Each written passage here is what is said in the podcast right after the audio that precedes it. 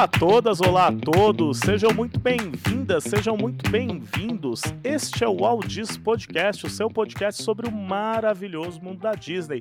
Eu sou o Márcio Botelho e esta edição do nosso programa é para comemorar os 30 anos de A Bela e a Fera. Dia 22 de novembro de 2021, o filme completou 30 anos de seu lançamento nos cinemas, né? Este filme que é um marco dos estúdios Walt Disney, da animação, dos musicais e do mais, de mais o que, Maria do Carmo? Uso de computação gráfica num filme num filme Disney? Tem o Caldeirão Mágico antes, mas ninguém gosta de lembrar. Ah, mas essa a cena que roubou que roubou o filme e os corações de muita gente foi feita por computação gráfica nesse filme, então, sei lá. Exatamente. E para é, como vocês já ouviram aí, Maria do Carmo, MC Zanini está conosco, né? Tudo bom, Maria? Bonjour. E além de MC e eu que estou aqui falando, Márcio, também está a nossa companheira Aline, que gosta um pouquinho desse filme, Aline. Oi, galera. Oi, Márcia, MC. É, eu gosto, gosto bastante da Bela. Das princesas, assim, ela é uma das que me encanta. Eu gosto bastante da Bela e a Fera. É um, um dos meus preferidos. Fala aí, você queria ter a biblioteca da Bela, né? Ah, quem não queria? Quem não queria é aquela. Olha, eu acho que a fera ganharia o coração de qualquer pessoa com uma biblioteca daquela. Menos de partidários de um certo presidente da República. Ah, sim, sim, não, mas aí não merecem nenhuma fera. Não. não. Vem por aí, gente. É só lembrar alguns dados de A Bela e a Fera antes da gente falar um pouco desses dois personagens, né, que dão título à animação e que são fundamentais, né? É, a Bela e a Fera é um filme que teve uma produção relativamente longa, começou lá em 1988, começou antes de A Pequena Sereia, e dá para dizer que a Bela e a Fera ajudou a consolidar a renascença Disney, né? aquela retomada do estúdio de animação. Sempre bom lembrar, na, na, na década de 80, no final da década de 80, é, o prédio do estúdio de, anima de, animação foi abandonado dentro do complexo da Disney. O pessoal foi deslocado para um, um armazém, para um depósito, fora da sede da empresa, de tão, é, de tão baixo o prestígio das animações dentro da Disney. Pô, o Walt Disney fundou aquilo para fazer animação e ninguém ligava. Com a Pequena Sereia e depois a Bela e a Fera, o estúdio olhou para aquilo e falou: tá errado, a animação é o nosso coração, é a nossa alma, a gente tem que investir. Só que, claro, não é porque os executivos da Disney são bonzinhos, né? Os números são assustadores. A Bela e a Fera rendeu 440 milhões de dólares só em bilheteria. Não estamos falando em merchandising, home video e toda uma série de coisas que dão é, muito dinheiro. Além disso, foi um sucesso de crítica na época e até hoje. E o filme recebeu dois Oscars, né? Melhor trilha sonora e melhor canção, uma porrada de Grammys e também Globo de Ouro. Então, um filme que na época foi reconhecido e até hoje tem bastante força, né? Aline, onde você estava em 22 de novembro de 1991? Você estava vendo A Bela e a Fera? Olha, eu acho que provavelmente do meu piniquinho. provavelmente quando eu estava desfraudando, eu estava assistindo a Bela e a Fera. É, eu sou da turma que viu no. VHS. MC tem uma história diferente, né? Eu fui ao cinema. Ah, é, que sonho! Provavelmente não nessa data, porque as estreias mundiais sincronizadas ainda não estavam em voga. Mas eu lembro de ter ido ao cinema, fui com fui com um namorado na época e fiquei tão encantada com o filme que depois eu voltei para assistir em outra cidade, em outro cinema, inclusive. É, é, o filme é deslumbrante, né? É, eu saí, eu saí emocionada daquele. É, é, eu, gost, eu gostava da história, eu já tinha visto, obviamente eu conhecia a história, o conto, da, sei lá, desde a adolescência, já tinha visto o filme do Cocteau e gostava muito do filme do Cocteau. E fiquei bem impressionada com, com essa animação da Disney. Já que o filme é A Bela e a Fera, vamos falar um pouquinho desses protagonistas, né? A Bela foi a primeira princesa empoderada da Disney ou ainda é exagero falar isso? Eu pendo bastante a falar que a Bela ela é, se for falar de primeira é, princesa, eu acredito que sim. Primeira princesa empoderada, sim. Claro que depois a gente tem outras princesas que né, foram se moldando com a época em que foram criadas. Mas eu acho que ela é que, que, que dá o início ali a um marco um pouco diferente da personalidade das princesas da Disney. Eu acho que a gente tem umas princesas muito, muito dentro da caixinha antes da Bela. Cara, eu acho uma pergunta bem de, difícil de responder, Márcio e as suas perguntas difíceis. Tudo bem que a gente está falando de empoderamento avant la lettre, né? Porque na época a gente nem a gente não usava esse tipo de termo e tal, se bem que obviamente a gente já conhecia as ondas do feminismo e tal, mas eu tô pensando aqui que do ponto de vista se comparar com princesas anteriores que elas eram passivas e elas não tomavam as rédeas do próprio destino na, nas mãos, Ariel ela toma o próprio destino nas mãos, né? Que ela é agente, mas ela só faz besteira. Ela, ela toma, ela, ela é agente, ela toma o destino nas próprias mãos para poder pertencer a um homem, o que é, hum, é, bizarro, né? A gente já não vê isso na Bela, né? Exato, a gente já não vê isso na Bela. Então, a Bela é interessante porque ela toma o próprio destino nas mãos, primeiro para salvar o pai, que é essa a motivação para ela é, ficar no, no castelo da fera como prisioneira. E depois ela age deliberadamente para educar a fera, para que a fera passe a ser mais é, um, cara mais delicado, mais mais empático, né, com ter mais empatia com as pessoas e tudo pra mais. Para ele deixar de ser um crianção.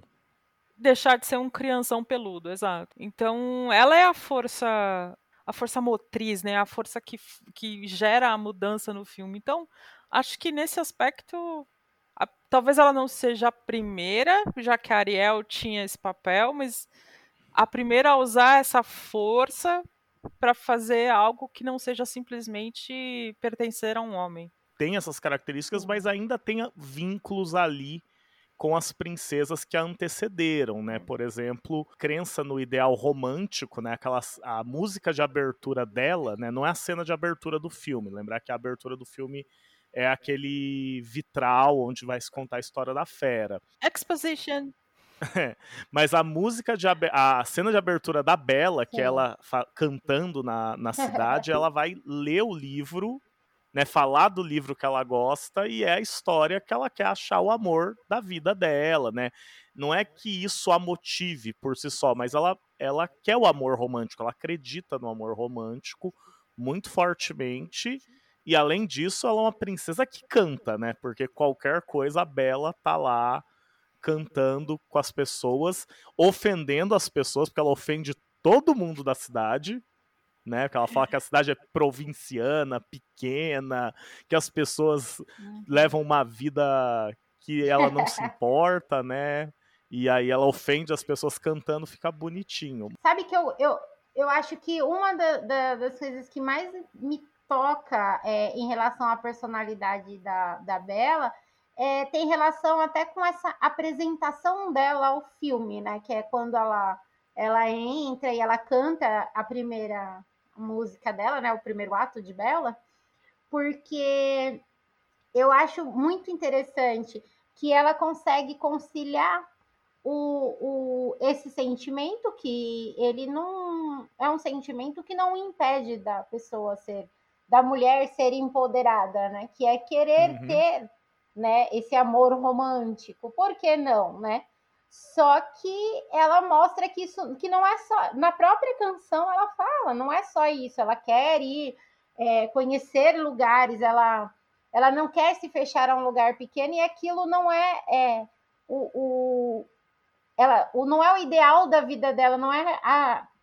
Ela não vai viver para aquilo, né? Não vai viver para um romance. Ela, uhum. ela demonstra isso durante o filme. Ela quer, sim, é uma das coisas que ela quer, que ela sonha, mas que isso não vai interferir é, no que ela é, na essência dela, né? De se, se de ter que se moldar a uma sociedade, ter que se moldar ao que as pessoas pedem, se enquadrar, né, digamos assim, para poder viver isso, que é o que acontece com as outras princesas, incluindo é, a própria coitada da Ariel, que apesar dela, realmente, ela é dona de si, ela vai lá e quer fazer tudo, mas ela também tem que se moldar para poder é, viver aquele amor romântico, né? Ela tem que se moldar da pior forma possível, mas ela tem.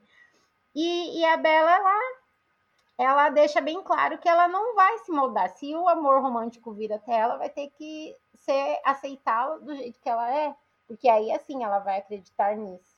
E eu gosto muito disso. Eu acho que a Bela já, já mostra para que veio desde o primeiro ato dela no, na animação. E a contraparte da Bela? O que, que vocês acham deste personagem que a gente chama de Fera, né? Eu não lembro, ele nem tem nome citado como príncipe, né? É a Fera, que era o príncipe, que é a Exposition, que a MC citou, né? Que é aquele vitral que substitui os livrinhos, né, dos filmes mais antigos da Disney, que tinha o narrador contando a história. Ali é diferente, é um vitral super colorido. E é o nosso príncipe aí, que é um pouquinho diferente, né, MC? Ele não é como os outros, né? A Bela e a Fera já é uma história diferenciada, né, desde a origem, né, desde o do conto, né? porque é, tem, tem uma tradição enorme de princesas encantadas ou enfeitiçadas, e a Bela e a Fera inverte isso, porque uhum. o, o, amaldiçoado, né, o enfeitiçado é o príncipe. E a Bela, a Bela do, do, do, da animação da Disney é plebeia, mas não é exatamente o caso no conto original. Eles eram, no mínimo, uma família pequeno da pequena nobreza, né? É, bom, mas enfim, me perdi. Então, o, o, a fera. Eu o Márcio falou agora há pouco que a fera é uma criança, e é isso mesmo, né? Ele tem uma, tem uma discussão enorme sobre qual é a idade que ele tinha quando ele foi amaldiçoado, né? Aparentemente foi com. Fizeram as contas, ele tinha uns 11 anos, mais ou menos. E aí parece que ele não. Ficar preso no corpo de um de um, eu não vou chamar de monstro, mas é de um animal grande, peludo e predador, aparentemente, comprometeu seriamente o desenvolvimento emocional da fera, né? Ele é autoritário, né? É, ele está acostumado a mandar porque ele só conviveu com, com a criadagem durante não sei lá quantos anos. É, ele é mimado, ele quer as coisas do jeito dele na hora em que ele pede. E, e, ele não sabe, ele não sabe ceder, ele não sabe se colocar no lugar de outras pessoas e entender o que elas estão sentindo. Mas ele tem uma grande vantagem, é, ele está disposto a mudar. Seja por uma força externa, seja porque sentiu a necessidade, ele tem um desenvolvimento, né? É, ele tem, é, tem o lance da a, a maldição e funciona como uma pressão, uma pressão, né? Porque ele tem que ele tem que arranjar um jeito de voltar a ser gente antes que a última pétala da, da rosa caia. Então ele, ele tem pressa, ele tem pressa para mudar, mas ele, ele não sabe como fazer isso. Ele vai metendo os pés pelas mãos ao longo da história toda. Para sorte dele, a Bela também é uma pessoa generosa que vai que vai dividir com ele essa evolução emocional, entendeu? Os dois evoluem juntos ela também passa, né? Ela não fica igual que ela era no começo, ela muda ao longo da, do, da convivência com, com a fera. Então, para sorte dele, ele, ele tem uma professora paciente ali, é, representada pela Bela, para ajudar ele nessa travessia, nessa, nessa transformação. Né? Apesar de ele ter, ele ter lá os seus momentos heróicos, né? É, quando ele luta com os lobos e, e depois quando a, ele tem que lutar com a vila inteira, principalmente com o Gaston, é a Bela quem, quem o salva e não ele quem salva a Bela. Também é uma inversão bacana também no, no clichêzão do, da, da princesa que espera ser salva pelo príncipe. Ele é dos príncipes da Disney um dos melhores ou ele tá longe disso? Até então é engraçado, né? Porque é, é uma animação onde traz como príncipe uma uma imagem de fera, mas para mim, até chegar na fera, ele foi o, o, o, a figura de príncipe que mais demonstrou humanidade em relação aos outros. é, quando eu falo em humanidade, eu digo em, mostrar e chegar mais próximo do que é real, né? Com sentimentos, erros, acertos, claro, vários problemas psicológicos, mas quem não tem, né? e, e, e, os outros príncipes, claro, é, a Fera eu acho que foi o, o personagem que teve mais oportunidade de, de, de, demonstrar a construção que teve. Os outros não. O foco sempre foi mais nas princesas e não demonstrar, não tiveram tanta oportunidade de ter uma construção dentro da história. Mas eu não sei se isso pode ser é, avaliado como uma desculpa para eles ou somente como um erro da própria produção mesmo. Porque o, a fera, ele é o príncipe que mais é, demonstra os seus sentimentos, ele não, não tem aquele. não é rodeado de todos os clichês, como a, a MC falou. Então, pelo menos para mim, é, é, foi o. Aliás, ainda é um dos, dos príncipes que eu, com todos os seus defeitos, que não são poucos, mas é um dos príncipes que eu, se não o que eu mais gosto, porque tem mais, é, tem mais profundidade, tem mais, tem mais história ali, sabe? Não é tão vazio. Eu acho que a maioria dos príncipes da Disney eles têm um problema muito sério, porque eles são muito rasos. É, é, é, aquilo, né? Quando um dos príncipes mais famosos é o príncipe encantado, que ele sequer tem nome, ele é o príncipe encantado da Cinderela, fica difícil não dizer que esse personagem é raso, né? Exatamente. Então a fera é, é... tudo bem que nos, nas outras histórias também não estou tentando puxar sardinha ou defender os, as outras histórias, mas o foco são nas princesas, né? Então talvez eles não tiveram oportunidade de ter uma, uma evolução, mas na Bela e a Fera ele teve esse, essa oportunidade. E é muito legal ver a evolução é, durante o filme, a força de vontade que ele tem, os erros, os acertos. Eu gosto bastante dele. Não vou mentir, não. Eu tive crush pela Fera. Mas mas ele enquanto fera ou ele enquanto príncipe loiro? Porque eu devo admitir que a fera eu acho mais bonita que o cara loiro. Olha, inclusive, eu vou falar uma coisa. Eu vejo no olhar da Bela a decepção. Quando ele se transforma. Assistam de novo e olhem. Aquela animação, aquela, aquela é, aquele frame da Bela olhando para a fera não é um dos mais apaixonantes, não. Aquele olhar dela mudou para mim. Eu não sei se foi é, o meu psicológico que foi de decepção fez eu enxergar isso na Bela também. Mas para mim ela preferiria continuar com a fera. Porque assim, né, convenhamos, não é um príncipe bonito, é só mais um homem branco rico que tá ali para eu, olha, eu lembro que na época que a gente viu no cinema, a gente, a gente, como eu falei, eu fui ver com um namorado, hum. né? E aí a gente saiu comentando o filme depois. E eu lembro que ele fez análise de que a, a única decepção dele com o filme é que a fera se, se, se transformava no final. Ele preferia que. É, ele achava que teria sido muito mais interessante se a Bela tivesse ficado com a fera sem a transformação, com a fera continuando como fera. Que é mais ou menos o final do Shrek. Shrek, como sempre, vindo para arrumar as coisas.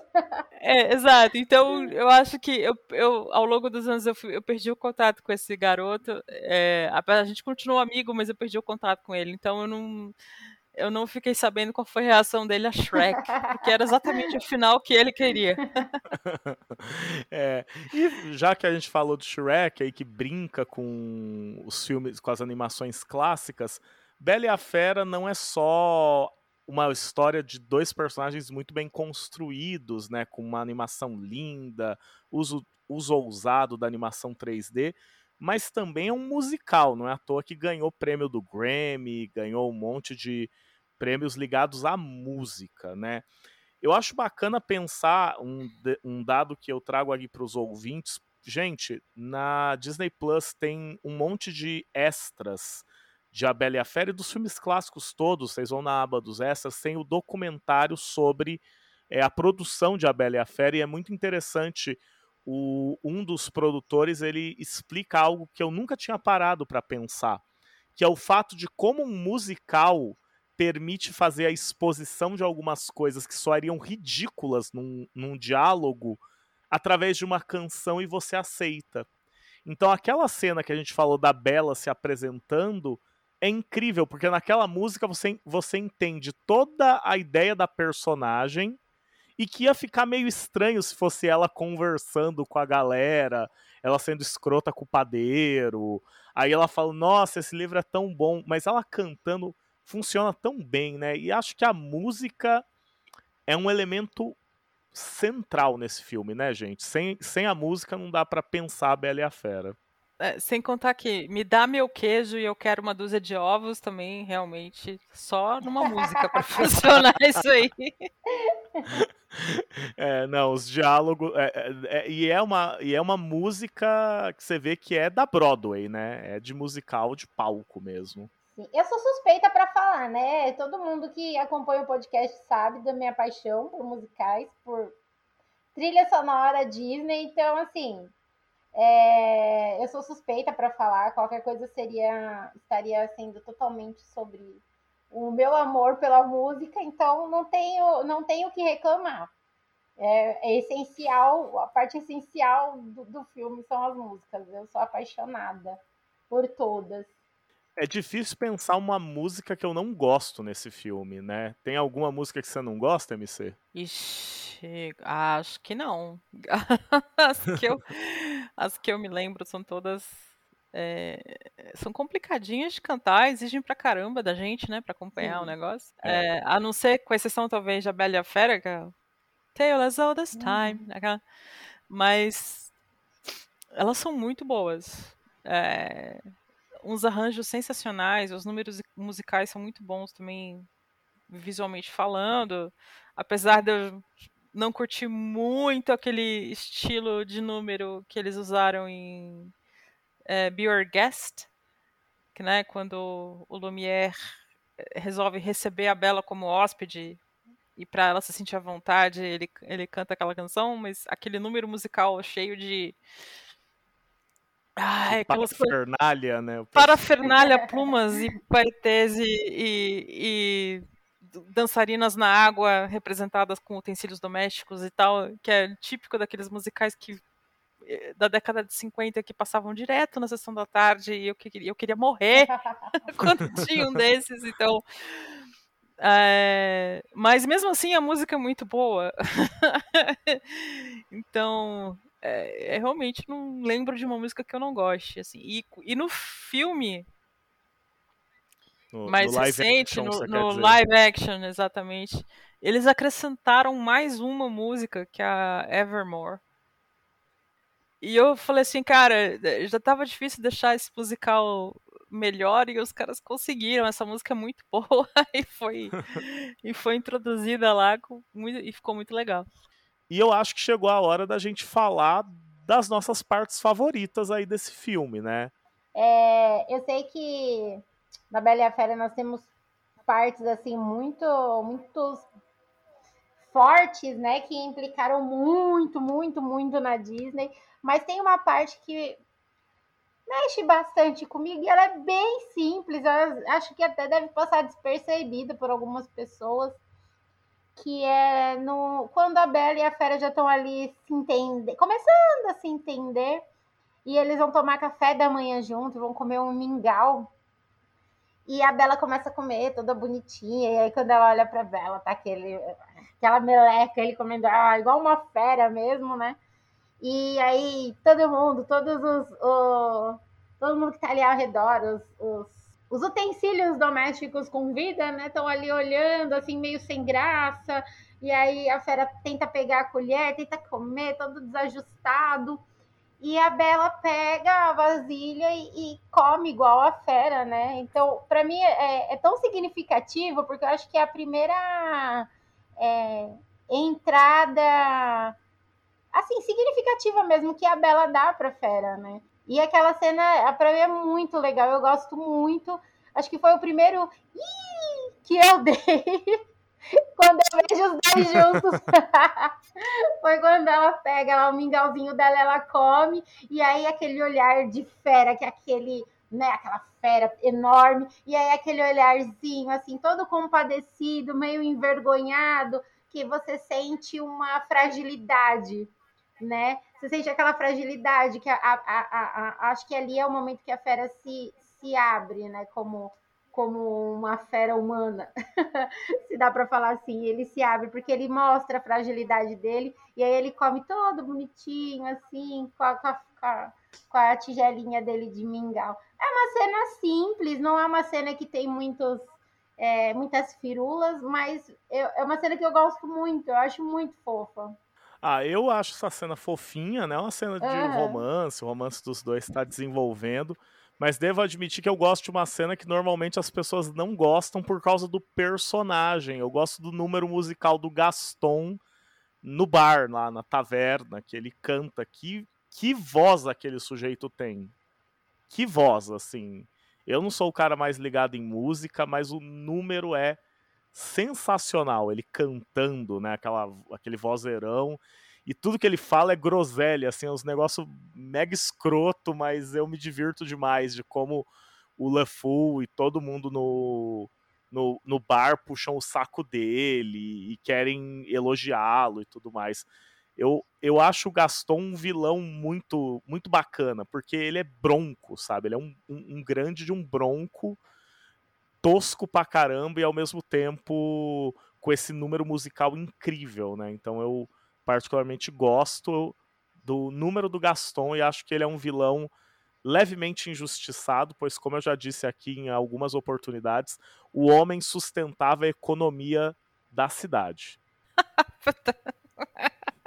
então, o cara comia 30 dúzias de ovos por dia. De ovos por dia. Isso, isso sustentava as granjas ali do interior da, da França. Sempre afirmo isso. Ele é. caçava, trazia os animais de caça, meu irmão, o Gaston era o arrimo da cidade. Quanto que a fera contribuía para a economia legal, local? Nada.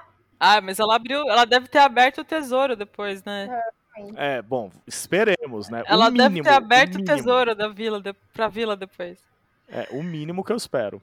E você, MC, que que você, qual que você diria que é a sua cena favorita nesta obra? Cara, não, acho que a Aline me botou no chinelo aqui, rapaz, porque realmente essa cena essa cena da sopinha ou mingau, ou seja o que for, é, é, é sensacional para humanizar a fera e mostrar a empatia da, da Bela, né? Mas uhum. eu, eu vou no clichê, porque não adianta. É, como eu vi a Bela Fera no cinema, assisti a cena do, do salão de baile, né, quando a, a Bela desce toda com, com aquele vestido amarelo que só uma animação é capaz de fazer aquele troço funcionar. Perfeito. É, um vestido, da, é, um vestido daquela cor, só uma animação para fazer funcionar. E, e, e a, a, a, Mrs. Potts começa a cantar Tale as Old as Time e o, o cenário foi todo criado em 3D com computação gráfica e aquilo assim explodia as nossas cabecinhas em 1991, né? Porque a gente nunca tinha visto algo de uma beleza tão absurda no cinema, assim. É, então, sei lá, é, não é, acho que não é uma cena significativa para a história e tudo mais, bem que a letra da canção é, é muito legal por falar que eles são um casal improvável, mas que ao mesmo tempo é, é uma história que se repete o tempo todo. É, a, a consolidação é. né, do, do, do, amor deles é naquele momento. Né? É, mas é, é que assim, para o desenvolvimento dos personagens não é uma cena nem tão importante, tal. É só a, a cena romântica que tá a plateia inteira está esperando acontecer o filme inteiro, né? Então, é, mas gente do céu, a gente saía do cinema e não comentava outra coisa, né? Por causa da beleza plástica da cena, da é cena linda, toda. É perfeita aquela cena. É, tem até aquela coisa que muita gente comenta, né? Ah, é, a, a, cena é igual à cena de a cena de dança, né? O número de dança é igual ao de Cinderela, porque não os animadores mesmo. fizeram, né? Cara, não, assim, não. É tipo, é baseado no sentido que passos de dança, né, gente? Tipo, passos de dança são mais ou menos iguais. Não, mas, mas é, não. uma valsa, ué. Fazer o... É uma valsa, ué. não vai, é, não vai ser muito diferente, mas enfim, quer dizer, não, não que a canção seja uma valsa, mas a ideia é que eles estejam valsando. É, então é, acho que é realmente uma. E é uma cena revendo o filme para a gravação. Com, eu sei que a versão que tá no Disney Plus é aquela remasterizada, mas ainda é muito deslumbrante mesmo, de encher os olhos. Sim, sim, é emocionante. É, é lindo. E a música. Bom, não é à toa que até hoje, né? É, é assim, é, é um filme que eu, eu, eu vejo a Bela e a Fera como um filme que envelheceu muito bem. Diferente da Pequena Sereia. Diferente da Pequena Sereia, né? Vamos ver se o live action salva a Pequena Sereia. Eu queria, eu queria falar uma coisinha. Eu acho que desde o início do nosso podcast, eu fui a primeira a, a levantar a bandeira para falar mal da Ariel. E neste exato momento, Márcio, para ser exato, nós estamos em qual episódio? A gente vai entrar no episódio 57. 57 episódios após, eu estou começando a ficar com dó da Ariel. Porque Cara! Não, assiste a cena dela na pedra. Assiste a cena dela na pedra que você vai voltar a ter raiva. Vai. Vai lá, liga agora a televisão. Assiste a ceninha dela na pedra com a ondinha soprando de uma maneira que é com o vento soprando ao contrário do que deveria soprar e tudo mais. E você vai voltar a ficar com raiva. É, eu acho que eu deixei me levar pela emoção do, do, da cena da valsa da Bela e a Fera, da valsa que não é valsa, que é tão lindo. E aí o meu coração ficou um pouco mais, mais frágil e eu acabei ficando com dó da Ariel, porque. acho que é isso, né, gente? A gente já fez vários checks aqui no nosso bingo dos ouvintes, né? Falamos mal da Ariel, isso é uma coisa que a gente tem que fazer todo o programa elogiamos vilão, falamos de música, só faltou a Aline defendendo a Mulan, mas isso a gente deixa para um próximo episódio, né? Eu vou... Quase eu fiz isso, mas tudo bem. eu vou ficando por aqui. Um grande abraço para todas e todos. Até o próximo programa e até mais. Tchau, gente. Um beijão. Vão lá assistir a Bela e a Fera. Vão lá homenagear esses 30 anos dessa animação maravilhosa. E comentem lá nas nossas redes sociais qual é a cena que vocês mais gostam dessa animação. Beijão, tchau, tchau. E eu vou me. Eu já comecei com bonjour, então, sei lá, bonsoir.